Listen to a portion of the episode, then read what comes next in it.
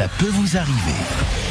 Charlotte, euh, dites-moi un petit peu plus sur ces compteurs. Oui, je voulais vous parler de ces compteurs trafiqués, un phénomène qui est vraiment très très fréquent. Il y en aurait 600 000 par an des voitures avec des compteurs trafiqués. Alors sachez que les pays où c'est le plus fréquent, c'est en Lettonie et en Roumanie pour l'Europe. Un véhicule sur cinq là-bas a un compteur trafiqué, mais c'est aussi assez fréquent en Allemagne, hein. euh, 14% des véhicules, et en France, c'est tout de même un véhicule sur 10. Donc la France est loin d'être épargnée, donc faites attention. C'est un délit évidemment qui est puni, un délit pénal et je remercie Maître Cadoré et Maître de Comont qui m'ont permis de vérifier l'information. Le risque, c'est deux ans d'emprisonnement et 37 500 euros d'amende.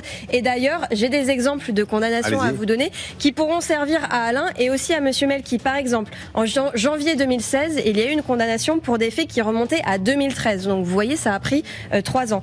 Et euh, la personne a été condamnée à deux mois de prison avec sursis parce qu'il avait vendu sa voiture après avoir trafiqué son compteur de 80 000 km. C'était une personne qui se présentait comme un particulier. La victime a reçu 1000 euros pour le préjudice matériel plus 1000 euros pour le préjudice moral. C'est du sursis, hein, parce qu'on ne va pas en prison pour un compteur trafiqué, on bah, va pas se mentir. Sauf si c'est à grosse échelle, on n'y va pas. Franchement, ça dépend. Et ça dépend aussi de votre casier. Oui, exactement. dire, c'est pas la première fois.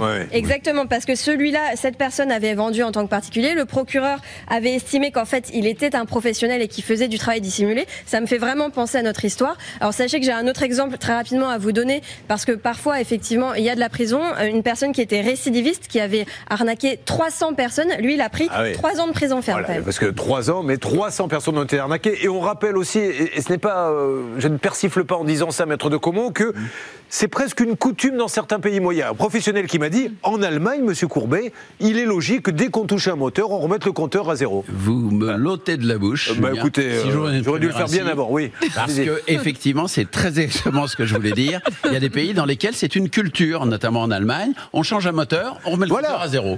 Et je me suis fait voir comme tout le monde. J'ai acheté à un moment donné une voiture allemande chez un mandataire. Alors, euh, lors d'une panne classique, on m'a dit, mais vous savez qu'elle n'a pas euh, du tout le compteur, euh, ce qui a marqué sur le compteur. Voilà, c'est un sport là-bas, il faut le savoir. C'est pour ça que je dis souvent avec ma liste, voiture achetée à l'étranger.